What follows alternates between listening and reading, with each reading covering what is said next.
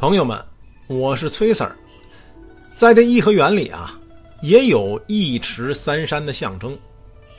昆明湖啊，不用说了，这仿的呢就是太液池。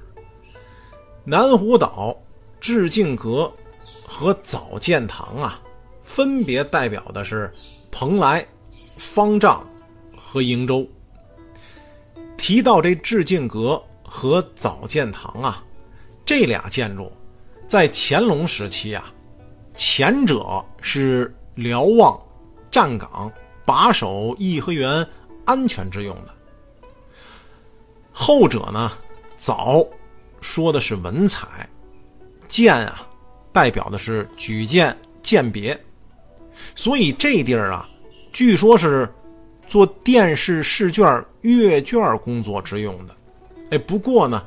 在慈禧掌权的时候啊，这俩地儿基本就是荒废的状态。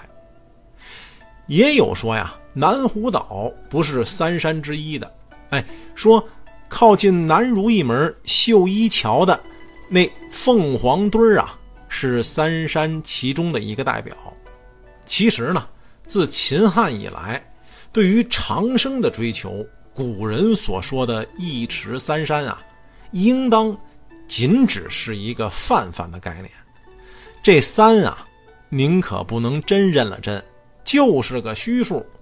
得嘞，各位朋友们，您是怎么认为的呢？咱们接着往前走着。